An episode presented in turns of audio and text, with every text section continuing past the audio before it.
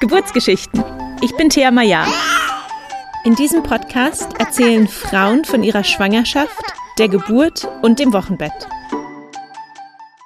Herzlich willkommen zu einer weiteren Folge vom Geburtsgeschichten Podcast.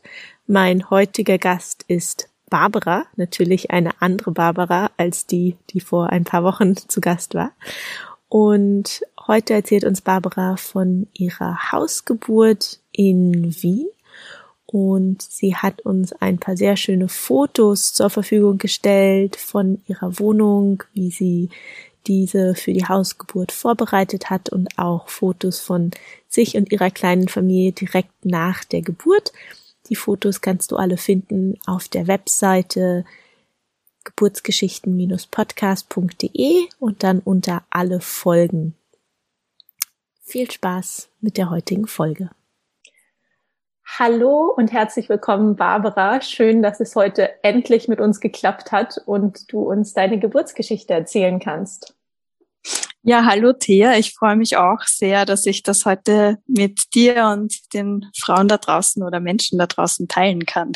Ja, magst du dich gleich erst einmal vorstellen und denen da draußen erzählen, wer du bist, was du machst und wie deine Familienkonstellation aussieht?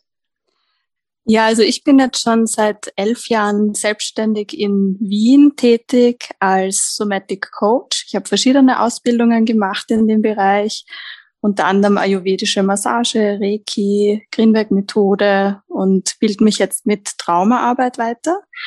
Und mein zweites Standbein ist Yoga. Ich bin Yogalehrerin, unter anderem auch Prä- und Postnatal-Yoga und wie gesagt äh, seit einem Jahr auch Trauma-Sensitive Yoga-Lehrerin. Und ähm, hauptsächlich arbeite ich in Wien, mache aber auch gerne Retreats äh, außerhalb von Wien in den Bergen und ein paar Dinge konnte ich bisher auch schon machen in Taiwan und in Hongkong, da, da ich einfach auch gerne unterwegs bin auf Reisen. Und meine Familienkonstellation ist ähm, folgende. Ich bin Mama geworden vor ein bisschen über einem Jahr von einer kleinen Tochter und äh, habe das, das war ein Wunschkind und äh, lebe mit meinem Partner gemeinsam mit ihr auch hier in Wien. Oh, danke für diese ausführliche Einführung in die Arbeit, die du machst, spannend. Die beeinflusst bestimmt auch deine Geburtsgeschichte. Und ähm, da fangen wir doch gleich an. War denn, also du hast schon gesagt, Entschuldigung, du hast gesagt, es war ein Wunschkind. Brauche ich gar nicht fragen, ob es äh, überraschend oder geplant war. Hm. Ähm, ja, wie, wie, wie ging das vonstatten? Naja, nicht so, wie man es plant. also Geburten oder Schwangerschaften kann man ja wirklich nicht planen. Man kann nur sagen, okay, jetzt wäre es ein schöner Moment, äh, die Familie zu gründen oder in der Partnerschaft noch jemanden dazu ähm, einzuladen.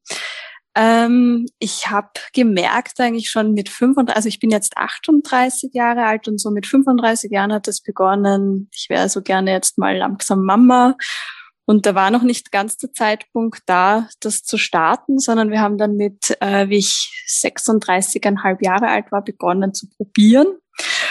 Und wie ich 37 war, war ich dann, bin ich ziemlich schnell, so ganz spontan mal schwanger geworden, ohne dass ich irgendwie das intendiert hätte mit Eisprung schauen und ähm, habe das Baby aber dann in der siebten Woche verloren äh, also ich hatte schon einen Abort und mhm. ähm, da habe ich dann mitbekommen, wie viele Frauen das eigentlich um mich herum haben und dass das immer noch so ein Thema ist, das sehr verschwiegen ist. Und da habe ich dann mehr vertieft auch in diese Arbeit, äh, eben auch in meiner wirklich beruflichen Arbeit. Und dann habe ich natürlich geschaut, okay, wie, woran liegt das? Habe ich irgendwelche Mängel und bin dann draufgekommen, ich habe einen ziemlich starken Eisenmangel gehabt was auch viele Frauen haben und äh, habe dann mit meiner Gynäkologin mit diversen, also mit Ernährung und Eisenmangel wieder beheben. Also ich habe halt geschaut, wie kann ich das richten und bin da so ein bisschen durch so Ups and Downs emotional gegangen. Äh, auch weil so in der Partnerschaft dann wirklich nach diesem Abort so ein bisschen so, wow, okay, das ist jetzt nicht so einfach für Kind und Familie und wollen wir das jetzt überhaupt wirklich und äh, mag ich jetzt da nochmal dieses Risiko eingehen. Und also von meiner Seite her war es irgendwie schon eher klarer, als, also wenn es sein soll, dann mag ich das auf jeden Fall machen. Äh, und mein Partner war zu dem Zeitpunkt dann so, hm, naja, äh, jetzt hätten wir eigentlich nochmal die Möglichkeit, ganz andere Wege zu gehen und hat mich wirklich sehr oft gefragt, willst du wirklich ein Kind, willst du wirklich ein Kind? Und ähm, für mich war es klar und wir haben dann wirklich äh, so nach einem halben Jahr hin und her und emotionaler Achterbahn habe ich dann wirklich probiert, so nach meinem Zyklus, der sich dann wieder normalisiert hat nach dem Abort, da zu schauen, okay, wann sind die fruchtbaren Zeiten? Und dann hat es so nach vier, fünf Monaten eigentlich gut geklappt und die Schwangerschaft ist dann ohne Komplikationen gut verlaufen. Also das war so, genau, das war so der Start mit, mit Noi. Das, hast du ja. gemerkt, dass du ähm, schwanger warst oder hast du dann einen Schwangerschaftstest gemacht und vor allen Dingen auch mit äh, dem Hinblick darauf, dass du davor halt schon einen Verlust hattest? War ja. ja sehr ängstlich am Anfang?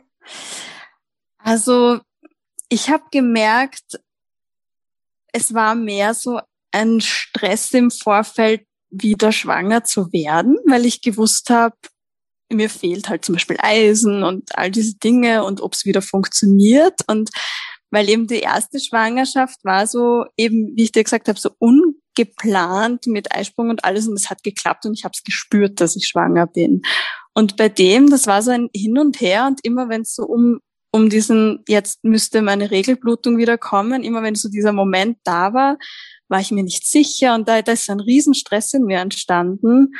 Äh, und hat auch teilweise meinen Zyklus wieder verschoben, wo ich mir dann nicht sicher war, bin ich jetzt schwanger oder nicht? Und es waren so, es war schon emotional schwierig, weil es, man freut sich ja, oder ich habe mich irgendwie gefreut, wenn es dann länger rausgezögert war, mein Zyklus, und dann aber wieder wieder da war, dann wieder Traurigkeit. Ich glaube auch unter anderem, weil halt noch vom Abort so eine Traurigkeit hochkam und äh, deswegen habe ich beim zweiten Mal dann ähm, ich habe es schon irgendwie geahnt, aber ich habe es nicht so klar und so voller Entspanntheit gespürt und gewusst wie beim ersten. Also das war so schon mit Schwangerschaftstest dann und schauen, ob es ist. Und genau, es war so eine verzögerte Freude irgendwie, so ein, ja, nicht ganz so, so spontan und ja, frei, sage ich jetzt mal. Ja, und wie ging es dann weiter? Bist du dann ähm, zu deiner Ärztin wieder oder hast du dir eine Hebamme gesucht? Ähm, ich hätte mir schon, also ich habe mir beim ersten hätte ich mir auch schon eine Hebamme gesucht und die habe ich dann nochmal kontaktiert. Ähm, und ich habe sie relativ früh kontaktiert. Also man muss ja Hebammen extrem früh kontaktieren. Ich glaube so in der sechsten oder siebten Schwangerschaftswoche und da war schon alle, also da waren wirklich schon alle weg. also auch dann noch die, die mir empfohlen wurden. Ich wollte unbedingt eine Hebamme haben. Ähm, und habe dann so, ich glaube, da war ich in der neunten Schwangerschaftswoche nochmal ein Gespräch mit einer Freundin gehabt und die dann so, na, ich habe so eine tolle und probier sie doch. Die habe ich ganz spontan sogar noch in der 18. Schwangerschaftswoche bekommen. Und dann habe ich mir gedacht, okay, gut, also wenn es sein soll, dann ist es die und wenn nicht, dann muss ich halt ins Spital, was soll ich machen? Und dann habe ich die Patrizia angerufen und äh, die dann so, ja, ich freue mich total und weißt was, ich melde dich, melde mich morgen und dann schaue ich, ob ich da Zeit habe. Und dann habe ich mir schon gedacht, boah, die hört sich so toll an. und dann hat sie Zeit gehabt. Also ich habe das dann wirklich mit einer Hebamme gemacht und ähm, habe diese ganzen Spital äh, ja, also ich war, ich habe eine Heimgeburt gemacht dann im Endeffekt. Genau. Und hattest du gerade in der ersten, im ersten Trimester irgendwelche Schwangerschaftssymptome? Ja, also mein stärkstes Schwangerschaftssymptom war die Müdigkeit. Ähm, und ich war, also die, das erste Trimester ist genau in die Sommermonate gefallen. Mir war so leicht übel. Also ich, ich musste mich, glaube ich, nur einmal übergeben. Ähm, aber ich war einfach extrem müde und ich war schon noch so voll im Arbeiten drinnen, zumindest so für die ersten eineinhalb Monate.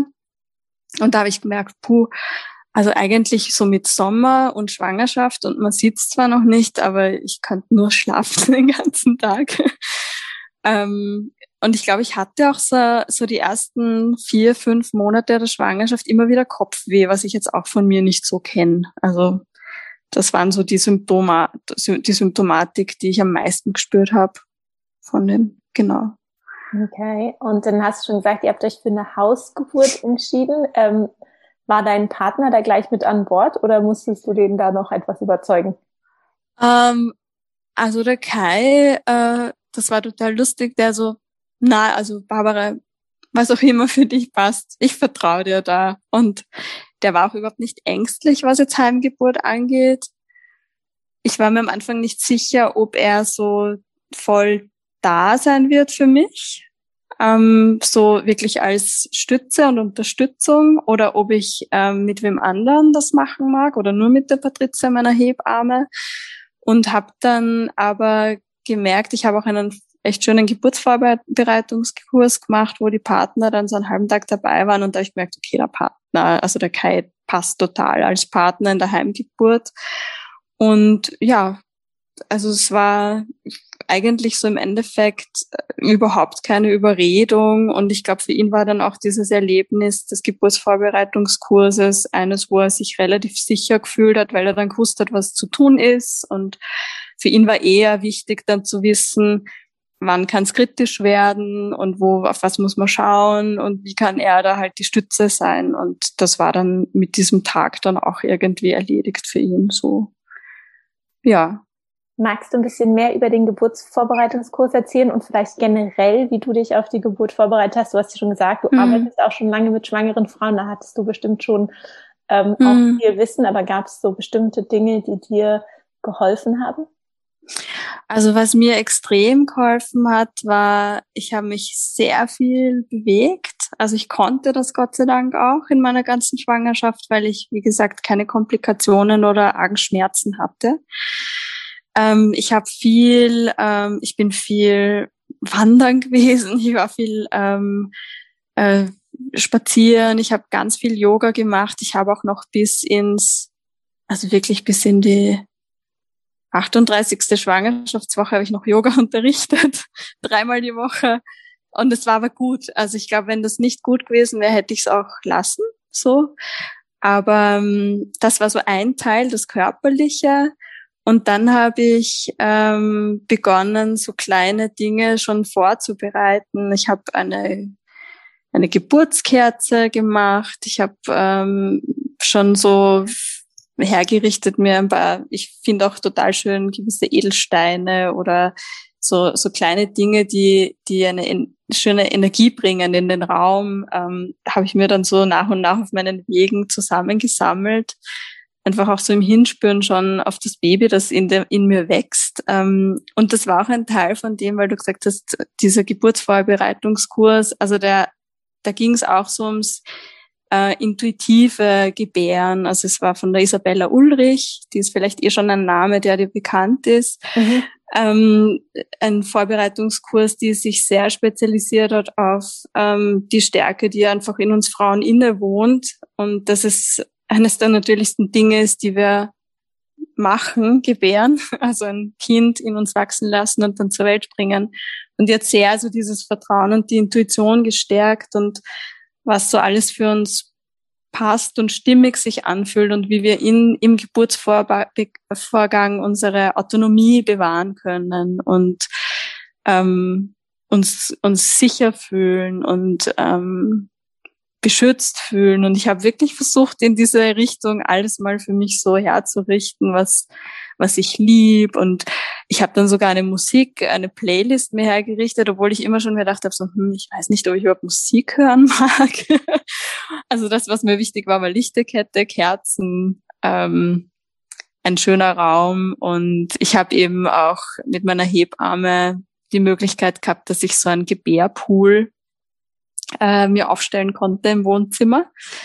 Und halt die Möglichkeit auch zu, ich habe das nicht gewusst vorher, dass das geht, aber eben die Möglichkeit, dass man im Wasser zu Hause gebären kann. Und ähm, also diese Dinge, ich habe dann geschaut, was fühlt sich stimmig für dieses Baby in mir an und wie kann ich das am besten, wie kann ich mich und dem Kind halt am besten den Weg vorbereiten, dass das da gut durchkommt durch diese Stunden oder diese Zeit, die das Gebären braucht. Und auf die Welt kommen. Genau.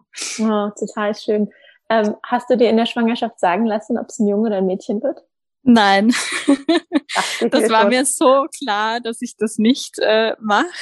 Und ich habe aber von Anfang an gewusst, es wird ein Mädchen, also gefühlt. Mhm. Und ähm, ja, auch mein Umfeld. Also die meisten habe ich raten lassen und alles, na, das ist so eine weibliche Energie, das ist so weiblich, das ist so weiblich und das hat wirklich gestimmt. und selbst wenn es nicht gestimmt hätte, wäre es mir auch egal. Aber ich wollte nicht so, ich weiß nicht, ich habe mir gedacht, das ist einfach nicht wichtig, ähm, mich da auf das zu fokussieren, ob es jetzt ein Mädchen oder mir war es nicht wichtig für mich so. Genau. Ähm, du hast ja schon gesagt, du hast dich größtenteils von der Hebamme betreuen lassen in der Schwangerschaft. Hast du überhaupt ärztliche Untersuchungen gemacht oder hat das alles die Hebamme gemacht? Äh, ich habe schon, also ich habe die Standard äh, Ultraschalls schon gemacht, ähm, weil ich auch also das neu, also ich war auch neugierig und ich ich selber finde es auch voll schön, das Baby so zumindest so ein bisschen zu sehen, auch wie sich's bewegt und ähm, habe aber auch genau dieselben Untersuchungen von der Hebamme machen lassen. Ich habe keine ähm, pränataldiagnostischen ähm, Untersuchungen machen lassen. Da habe ich mich dagegen entschieden und bin stattdessen 20 Tage meditieren gegangen in der elften Schwangerschaftswoche. Ähm, und das war eine gute Entscheidung, dass ich das nicht gemacht habe für mich. So, da habe ich aber viel mich informiert drüber. Also das war so ein bisschen, ich finde so, so in der frühen Schwangerschaft äh, hat mich das auch ein bisschen überfordert, ähm, dass, dass ich da jetzt schon wissen muss, wie jetzt, ähm, wie das jetzt weitergehen soll die nächsten Wochen und überhaupt. Und eine gute Freundin, die Kinderärztin ist, hat gemeint, Barbara, ähm, überleg dir, was macht dir mehr Angst? Ein Ergebnis zu wissen oder es nicht zu wissen? Und das war ein guter Ratschlag. Also der hat mir sehr geholfen, so reinzuhören in mich, was passt für mich, weil es ja nur Wahrscheinlichkeiten sind, mhm. diese ganzen Zahlen. Und ähm, ein, eine extrem gute Stütze war auch mein Papa, weil ich habe eben mich entscheiden müssen, sage ich jetzt diesen Medita Meditationskurs ab oder nicht. Also ich wollte 20 Tage wie Passana meditieren gehen. Und ähm, und er dann so, ach Barbara, hör einfach auf deinen Bauch. Und mein Bauch hat mir gesagt, meditieren, meditieren, meditieren. Und dann habe ich mir gedacht, ja, okay, also nachdem es ja wirklich nur Wahrscheinlichkeiten sind und ich nicht in diesem Rad dann drinnen stecken wollte aus Angst, was es mir sicher gemacht hätte, wenn eine hohe Wahrscheinlichkeit rausgekommen wäre, habe ich mir gedacht, ja, es ist, ist so dann, wie es ist. Und mit dem kann ich, glaube ich, besser, als da jetzt in diesem medizinischen ähm, Untersuchungsmodus äh, ja, Modus drinnen zu stecken. Ja, ja. auch ein, wurde dir das damals quasi auch aufgrund deines Alters, weil du schon über 35 ja. bist, das erst ab, ab 35 ist es, dass das quasi ja, ja. Ähm, ja. gemacht also, von der genau. Krankenkasse bezahlt wird. Genau, also es ist das Erste, was mir eben meine, meine Gyno gesagt hat. Sie wissen eh, 35, ich muss Sie informieren, es ist Ihre Entscheidung, aber ich muss Sie informieren, äh, diese pränataldiagnostischen Untersuchungen äh, zu machen. So. Und äh, das Einzige, was ich schon, was mir einfällt, was ich schon gemacht habe, eben diese, diese Freundin, die Kinderärztin ist und ihre Schwester, die ist auch Hebamme, die sind auch beide so Hausgeburten Frauen, die haben alle schon drei Kinder. Und äh, die haben mir gesagt, so, ja, das Einzige, was sie schon gut findet, ist dieser, ah, wie heißt das nochmal? in der 21. Woche. Das Organscreening. Ähm, ja, das Organscreening, weil sie gemeint hat, wenn halt irgendwas in einem Organ wäre und man dann nicht sofort ähm, im Spital ist und einen Eingriff machen kann, ist es halt schon blöd. Also da kann man schon einiges. Das habe ich dann gemacht. Dieses Organscreening, was ja schon auch als pränataldiagnostische Untersuchung gilt. Mhm. Mm, und da ist äh, der Arzt draufgekommen, dass ich eine Plazenta vasa previa habe. Das heißt, wo die, die Versorgung vom Kind nicht äh, von der, weil wenn man die Plazenta anschaut und die Verbindung mit der Nabelschnur ist ja ziemlich in der Mitte, das schaut ja aus wie so ein Baum. Und bei der Plazenta vasa previa ist, ist die Verbindung so über die Seite, fast so am, am, äh, am Rand vom, von der Bauchwand so. ich kann dir mal ein Bild schicken. Und er hat gemeint, ah, das kann sich noch auswachsen und in die Mitte wachsen und ähm, er wird sich da jetzt gar nicht so große Sorgen machen, aber es kann halt schon sein, dass wenn wenn das sich nicht irgendwie mehr in die Mitte wächst, dass das dann reißt und irgendwie eine Blutung passieren kann, vor allem während der Geburt dann. Das ist dann ein Risiko halt fürs Kind. Und ähm, genau, da war ich dann schon so ein bisschen so, huh, okay, gut, heißt das jetzt, ich kann keine Hausgeburt machen? Und er hat gemeint, na, warten Sie ab und schauen Sie einfach, Sie haben eh normale Ultraschalls. Und meine Frauenärztin hat dann gar nicht mehr bei den weiteren Ultraschalls irgendwas weiter gesagt. Und ähm, dann habe ich mir gedacht, ja, es passt eigentlich. Und ähm, die und hat gemeint, ach sowas, das haben wir früher gar nicht gewusst. Also die ist jetzt schon, wie alt ist meine Hebamme, äh, meine Frauenärztin, ist jetzt sicher schon 60 oder so. Und meine Hebamme war da schon so ein bisschen so, hm, es ist ein Fall eigentlich, wo man keine Hausgeburt machen darf. Und ähm, hat aber gemeint, wenn meine, meine Gyno da weiter nicht irgendwie was sagt, was kritisch ist, dann geht's schon. Und eben bei der Geburt sind wir dann draufgekommen, wie die, die Nachgeburt gekommen ist, dass es wirklich eine Plazenta Vasa Previa war. Und ähm, das Glück war aber, dass mein Fruchtwasser nur im Geburtsbecken gesprungen ist erst. Und mit den Presswehen, die dann sofort begonnen haben, die Noe so schnell da war, dass da eigentlich überhaupt kein Risiko war. Also es war, und ich glaube, ich meine, vielleicht klingt das jetzt ein bisschen, ich weiß nicht, ich glaube einfach echt dran, dass man das spürt als Frau. Also ich habe auch immer gesagt, ich glaube, wenn ich Angst hätte, warum auch immer, dann wäre ich sofort ins Spital gefahren und hätte gar nicht eine Hausgeburt probiert. Mhm. Und ich glaube, man hat sehr viel Gespür, wenn man sich gut spürt als Frau, was, was so da drinnen im Bauch passiert. Ja. Und ja, genau. Von daher war das dann im Endeffekt auch kein Risiko. Ähm, und die Patrizia, meine Hebamme, hat gemeint, ah ja, spannend, ähm, der frauliche Körper, sie hat schon so viele Geburten miterlebt, der weiß halt auch, was passt. Und deswegen ist zum Beispiel mein Fruchtwasser so spät gesprungen. Also sie meint auch, dass das irgendwie so ein Mechanismus in uns drinnen ist, der da so eigenaktiv funktioniert. Und äh, vor allem, wenn man, ähm, glaube ich, als Frau wirklich seiner Intuition folgt und sehr entspannt auch in diese ganze Geburt hineingeht oder gehen kann. Mhm. Ja. Ja, super spannend. Lass uns doch nochmal zum Anfang der Geburt kommen. Wie ja. denn dann die Geburt angekündigt? Wann wusstest du, jetzt geht's los? Also die hat sich, mein Geburts-, mein errechneter Termin, es war, glaube ich, einen Tag vorm errechneten Termin hat's begonnen und zwar mit Wehen. Also wirklich mit Wehen in schon so einem bisschen einem regelmäßigeren Abstand, allerdings nicht so extrem stark. Und ähm, die sind dann schon so bis Mittag ein bisschen stärker worden und dann habe ich schon mal meine Hebamme angerufen und meinte so, ja, es beginnt irgendwie und es ist regelmäßig, aber jetzt noch in größeren Abständen. Und dann hat sie gesagt, naja, schauen wir mal. Es kann sein, dass es wieder schwächer wird und dann erst morgen richtig losgeht oder dass es wirklich gegen Abend hin mehr wird. Und ähm, da ist es dann weniger worden und ich habe dann noch eine ziemlich erholte Nacht gehabt und dann aber am nächsten Tag ist es losgegangen. Und da ist es schon so stetig von frühen Vormittag weg bis in den Abend hinein einfach wirklich immer intensiver, intensiver und immer kürzere Abstände. So wirklich klassisch dieses, ähm, äh, ja, bis hin zu alle fünf Minuten oder alle drei Minuten und ähm, da habe ich dann auch schon, wie es recht intensiv war und ich einmal schon mich übergeben habe müssen, die Patrizia angerufen habe, meinen so, boah, es wird schon echt intensiv. Und dann hat sie gemeint, ah, du kannst noch mit mir telefonieren. Na, warte jetzt noch eine Stunde und ruf mich dann nochmal an. Und ähm, dann irgendwann um zehn am Abend äh, habe ich dann zum Kai gesagt, bitte ruf die Patrizia, ich kann jetzt gerade nicht mehr telefonieren und da ist sie dann kommen. Und so war das dann. Also es waren wirklich die Wehen, die da so stärker und stärker worden sind. Und warst du in der Zeit ähm, schon in deinem Pool oder also wie hast du die Wehen mhm. zu Hause verarbeitet?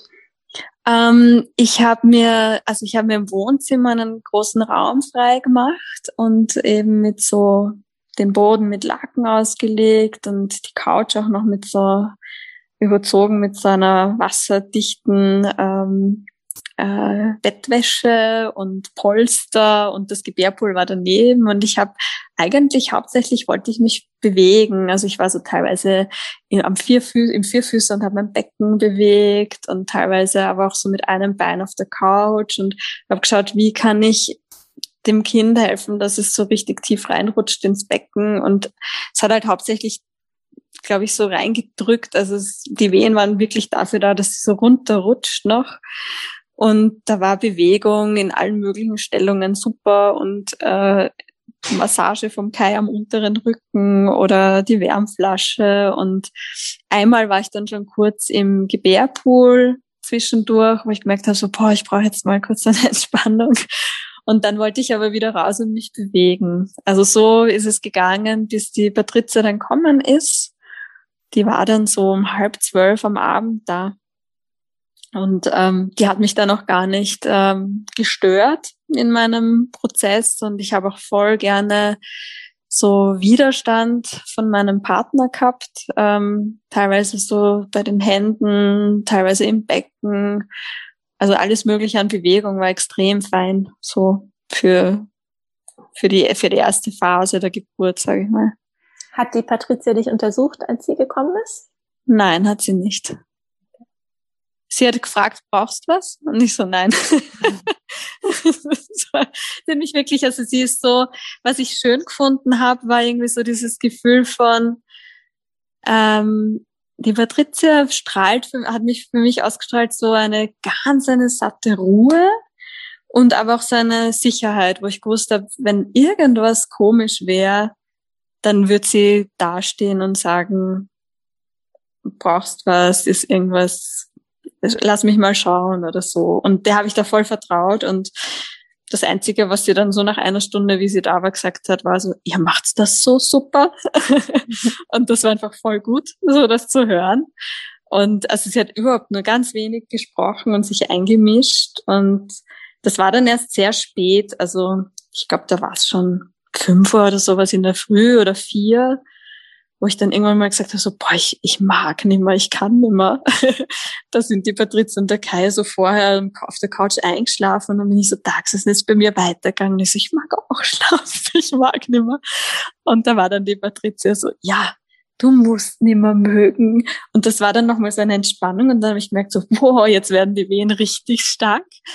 Und dann hat sie schon so gefragt in einer Pause, so, na, interessiert dich, magst, dass ich schau mal, wie, wie weit es schon offen ist, der Muttermund? Und dann habe ich gesagt, ja, das passt irgendwie super jetzt. Und äh, das hat total stimulierend auch gewirkt. Ähm, und dann sind ziemlich schnell die Presswehen kommen. Also da bin ich dann ins Pool gegangen und habe dann wirklich die Presswehen im Pool äh, gemacht. Und dann war sie, ja, eigentlich ist dann die Noe ziemlich schnell rausgeflutscht ins Wasser. So, warst du allein im Pool oder war dein Partner mit im Pool? Ich war alleine drinnen, weil ich, ich habe es total toll gefunden, so auf den Knien zu sein und mit den Händen aber so über dem Rand drüber und der Kai war auf der anderen Seite genau in derselben Position und hat mir, also ich habe seine Hände festgekrallt und habe so so gezogen. Also es war super, so diesen Widerstand von draußen zu haben und ich glaube, das hätte ich drinnen nicht gehabt. Also ich war so halb im Wasser im Pool eigentlich wie im Vierfüßer, nur mit den Händen bei ihnen in die Hände gekrallt. So. Ja. Und als sie dann rausgekommen ist, hast du sie dann selber aus dem Wasser gehoben oder hat die Hebamme dir dabei geholfen? Ähm, die Hebamme, also ich war im Vierfüßer und die Hebamme ist hinter mir gestanden und hat sie nur so im Wasser zu mir nach oben geführt und ich war dann noch im Wasser sicher so zehn Minuten, weil das war ja recht schön warm und habe dann die Noe im Wasser noch auf mir drauf liegen gehabt. Also war es schon der erste Kontakt äh, oder das erste kurze Flutsch äh, in die Hände von der Patrizia und dann auf mich drauf. Schön. Hast du sie dann auch gleich angelegt oder kam das Stillen später? Das ist dann später kommen. Ich habe sie dann einfach so äh, gehalten und sie hat sofort mich angeschaut. Also das war halt auch voll schön. Der Kai war hinter mir und, und wir haben einfach ihr in die Augen schauen können. Und äh, dann, wie ich rausgegangen bin, habe ich mal so bequem auf der Couch äh, mich hinklickt mit ihr so dass die Nabelschnur halt auch noch gut auspulsieren kann. Und ähm, ich weiß jetzt gar nicht mehr, müsste ich nachschauen in der Geburts, im Geburtsbericht, ob zuerst noch die Nachgeburt gekommen ist und ich sie dann angelegt. Nein, ich glaube, ich habe sie vorher angelegt. Habt ihr dann noch im Pool geschaut, ob, ob es ein Junge oder ein Mädchen ist? Ja, natürlich. also da, das war das Erste, genau. Da war irgendwie so, ähm, genau, die Patrizia hat's nachgeschaut. Und dann hat sie gesagt, magst du es wissen? Und ich so, ja. und dann, dann genau, haben wir gewusst, das ist ein Mädchen. Und ich habe auch schon den, wir haben auch schon den Namen so kurz vor der Geburt uns überlegt. Und uns sind nur Mädchennamen eingefallen und keine Bubennamen. Von daher hat das auch gut gepasst. Und ähm, genau. Und dann, äh, wie war das, als die Plazenta dann gekommen ist? Ist die einfach so gekommen oder mhm. wie habt ihr das? Also es, es war ähm, ich habe ein bisschen wie bei den Wehen so ein bisschen so mitgeholfen. Und die Patrizia hat so ganz leicht an, an, der, an der Nabelschnur so ganz leicht angezogen. Und dann ist sie eigentlich ziemlich gut rausgekommen. Und es war auch okay von der Blutung. Also es war dann, die, die Patrizia hat mich dann noch untersucht, ob, also oder eigentlich die Plazenta untersucht, ob irgendwelche Teile fehlen oder noch drinnen sind, weil das kann ja auch passieren. Und ähm, das war aber dann auch alles okay. Also die ist und ich hatte Gott sei Dank keine argen Nachwehen. Aber vielleicht auch, weil es die erste Geburt war. Ich, also ich habe ich von Frauen gehört, dass das oft bei der zweiten, dritten Geburt noch schlimmer ist. Diese Nachwehen als die eigentlichen Wehen. Und da habe ich Gott sei Dank keine Probleme gehabt damit dann. Schön. Und dann ähm, war es ja früh am Morgen, wenn meine, meine Rechnung ja, stimmt. Ja, stimmt. Und, ähm, du hast sie dann irgendwann gestillt. Wie ging ja. der Tag für euch weiter? Ähm, also wir haben die Noe, es war eben der 22. Februar. Also es war wirklich Winter draußen und wir haben aber so im Wohnzimmer eine Höhle gehabt, also die Rollo war herunten und die Lichterkette und Kerzen haben gebrannt. Wir haben dann gefrühstückt mit der Patricia. also es war dann wirklich so, äh, alle haben Hunger gehabt und ähm, die Noe ist nackig auf mir draufgelegen, an der Decke drüber und äh, Patricia und Kai sind bei mir um die Couch gesessen und wir haben getratscht und gefrühstückt und ich habe dann irgendwann mal bin ich eingeschlafen und dann ist die Patricia mal gegangen und hat gesagt, sie kommt morgen wieder. Genau, also es war dann wirklich so ein viel Schlafen und ähm, gar nicht so viel bewegen. Also am Anfang ist das ja auch irgendwie noch so nach der Geburt ist jeder Schritt so, so was sehr was Sensibles, finde ich.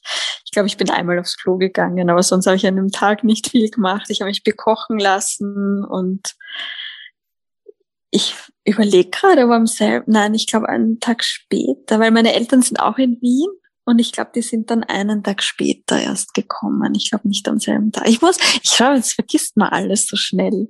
Aber es war, es war ein sehr ruhiger Tag dann noch einfach mit der Kleinen. Genau.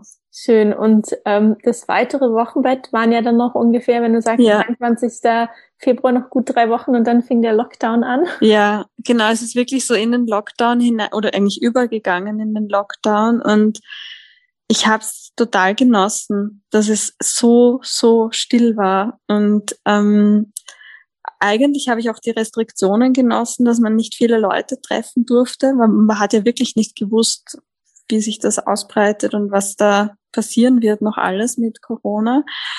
Und ich glaube, so wie ich mich und den Kai kenne, hätten wir wahrscheinlich schon viel mehr Leute in der schon sehr sensiblen Phase, finde ich, vom Wochenbett, wo ja alles sehr wie ein Schwamm extrem schnell aufgesaugt wird. Also auch von, von mir als Frau nach einer Geburt und dem Baby, die ganzen ersten Eindrücke wieder.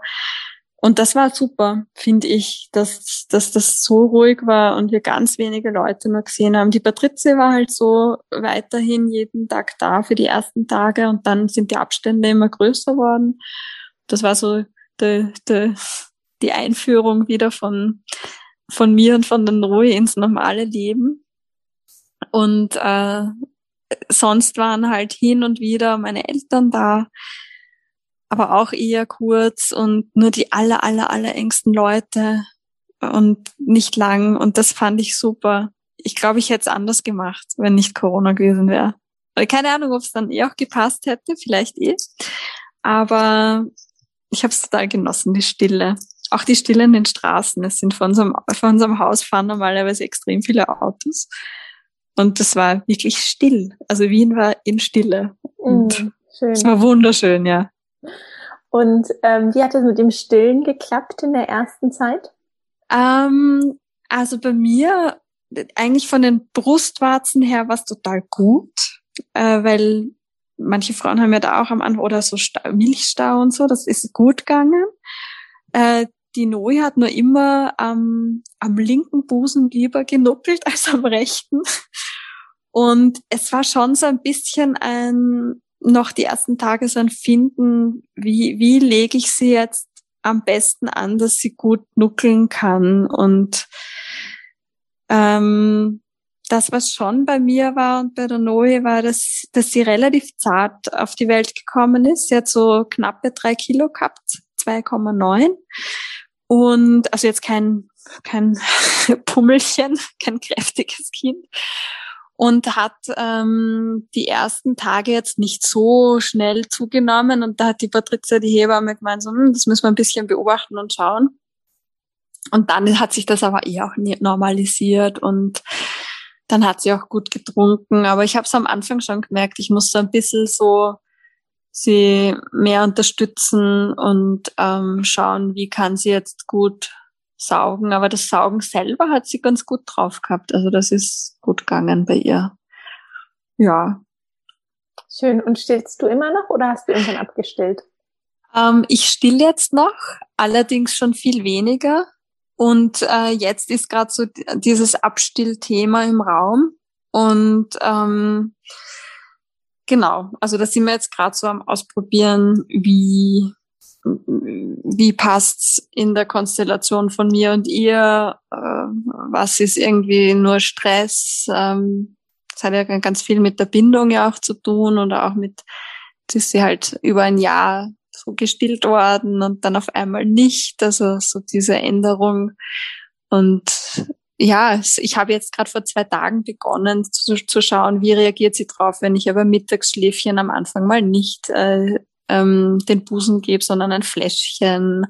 Und äh, sowieso, wenn wir draußen sind, geht's ganz gut mittlerweile schon. Das ist so ganz natürlich gewachsen. Und ich merke so, wenn ich selber ein bisschen an Druck habe oder so in mir irgendwie den Stress habe, das muss jetzt funktionieren, dann geht's sowieso nicht.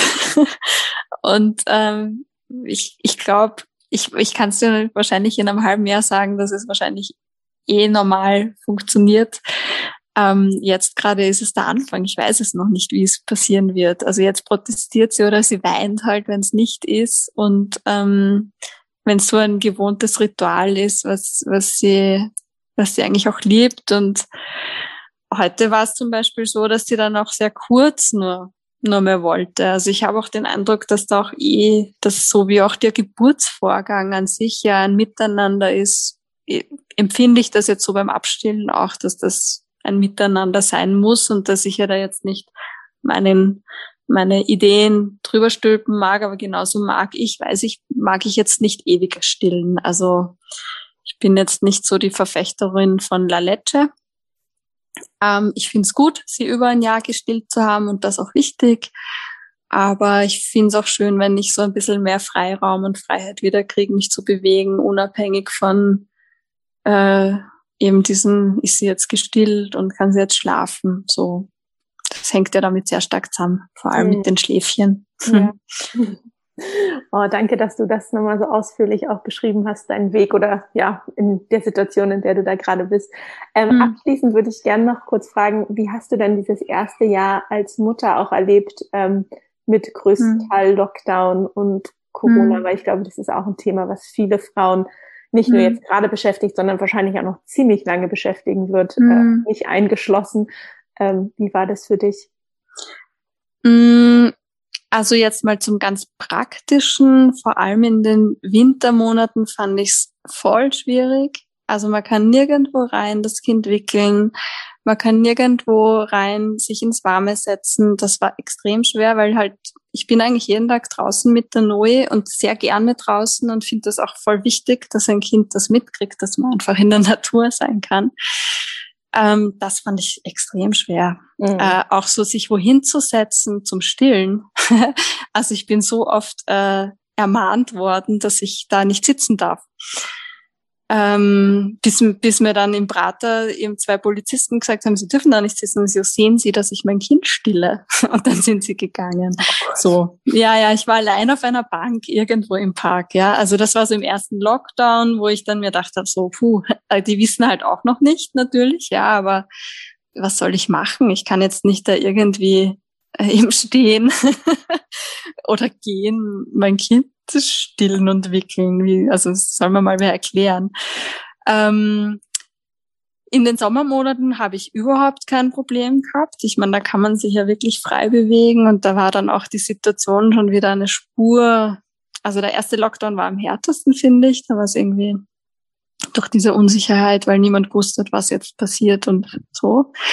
Im Sommer war es super, da war man einfach viel draußen. Da habe ich überhaupt kein Gefühl gehabt von, ich als Mama mit Kind bin, fühle mich eingeschränkt in Wien oder in Österreich. Das Einzige, was ich total gerne gemacht hätte mit der Noe war ähm, und mit dem Kai, wir wollten so gerne so vier, fünf Monate unterwegs sein in Asien mit ihr, noch als Baby, weil wir einfach sehr gerne reisen. Und das finde ich immer noch ein bisschen schade.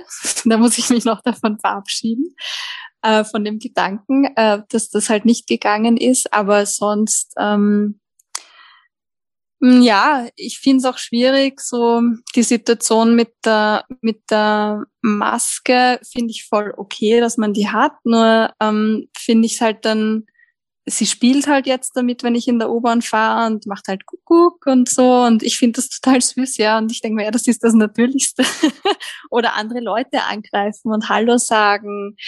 Also jetzt, wo sie so mobil wird, ja, die, die Finger und die, die Leute angreifen und äh, manche Leute reagieren eigenartig drauf, die meisten eigentlich äh, mit kleinen Kindern freuen sich drüber, dass das so, dass die Kinder so normal geblieben sind und irgendwie einen so in die Normalität holen.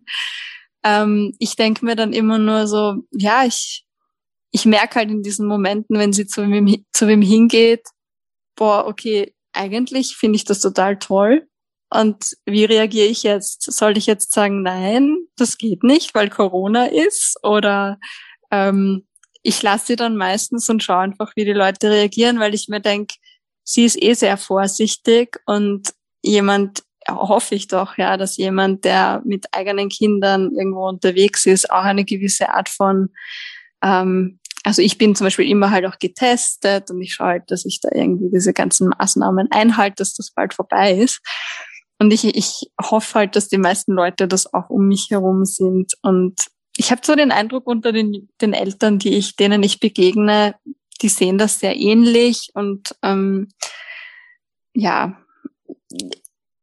schwierig für mich war auch irgendwie ein bisschen so dieses mit Kinder, also Kindergruppen anschauen konnte ich keine. Ich wollte mir so gern schon ein paar Kindergruppen anschauen. Ich konnte nicht ins Babyschwimmen gehen. Ähm, ich wollte total gerne eine Picklergruppe machen. Also so Kleinigkeiten, die man, glaube ich, im Normalzustand schon gemacht hätte, gingen halt nicht. Und ähm, mein Eindruck so als Mama in der Corona-Zeit ist, dass man sehr viel zusätzlich zu dem, was man eh als junge Mutter schon organisieren muss, halt sich selber organisieren muss. Also, dass man halt dann zwei Mütter mit Kindern gleichalten trifft, die alle getestet sind und weiß, okay, gut, man hat dann Kontakt mit gleichaltrigen Kindern und sonst geht man halt diese einmal die Woche in die Picklergruppe und muss nichts tun und geht dort einfach hin, so. Genau. Also es ist, ja, organisatorischer Mehraufwand durch Corona. Absolut. Ähm, andererseits finde ich, ähm, was mir schon aufgefallen ist, ist ein gewisses, ich finde so schön das englische Wort caring. Also es ist viel mehr unter meinen bekannten Frauen, die auch Kinder haben oder Familie und überhaupt in meinem Bekanntenkreis viel mehr, dass man doch öfter sich anruft oder fragt, wie geht's einem? Also das hat Corona, finde ich, schon gebracht, dieses Gefühl von Nachfragen und schauen, wie geht's den Leuten und ein bisschen einen engeren oder mehr Kontakt haben, was sonst, glaube ich, so im normalen Alltag, ähm, wenn man normal arbeitet, viel weniger äh, Raum kriegt. So würde ich das mal nennen. Mhm, stimmt. Das, das war für mich auch sehr, also da habe ich extrem genossen und voll schön gefunden, dass da wirklich, wirklich ein Caring da ist. Ja, super. Mhm. Ich habe das Gefühl, wir könnten äh, wahrscheinlich noch stundenlang äh, darüber weiterreden. ja, stimmt. Abschließend, ähm, Leute, die an dir und deiner Arbeit interessiert sind, wo können die dich finden? Äh, die können mich finden. Ich habe einerseits, also online unter www.b-in-touch.at ist allerdings, muss ich sagen, die letzten zwei Monate nicht up to date. Ich habe zwei Monate Urlaub gemacht. Ähm, aber da ist mein Kontakt, da sind meine Dinge, die ich anbiete, drauf. Ähm, und äh, räumlich in Wien bin ich im, im Raum für Neues. Den habe ich mit einer Kollegin eröffnet im neunten Bezirk äh, hinter der Volksoper. Ähm, da gibt's auch ein, eine Website, die heißt äh, www.somaticcoaching.at. Werde ich alles äh, in die Show Notes packen für die, die ja, schreiben können. Genau. Ähm, und ja, klassischen Social Media, Facebook, Instagram. Am liebsten habe ich persönlichen Kontakt. Wie auch immer, in welcher Form auch immer, aber auch online sehr gerne. Genau, da kann man mich finden. Super. Ansonsten findet man mich gerade viel im Augarten am Spielplatz. Ah, auch gut zu wissen. Vielen lieben Dank, Barbara, dass du uns deine Geburtsgeschichte erzählt hast. Ja, danke dir nochmal und ähm, ich sage es jetzt auch öffentlich, weil ich habe es dir eh schon vorher gesagt. Ich finde das total wichtig und finde es toll, wenn sich noch ganz viele Frauen dafür finden, ihre Geschichte zu teilen einfach, dass man mitbekommt, was Geburt alles sein kann und wie man das erlebt und dass es für jeden ein ganz besonderes und sehr intensives und eine ganz individuelle Erfahrung ist. Und ich denke mal, egal in welcher Form diese Erfahrung ist, ähm, wir als Frauen sehr viel an diesen Erfahrungen auch wachsen können. Ja, und ich glaube auch voneinander lernen. Ja, total. Genau. Super. Danke dir. Ja, danke, Thea. Wenn dir die heutige Folge gefallen hat und du etwas für dich mitnehmen konntest, würde ich mich sehr freuen, wenn du diese Folge und den Podcast mit anderen teilst oder bei deinem Podcast-Anbieter eine 5-Sterne-Bewertung für den Podcast abgibst. Vielen Dank.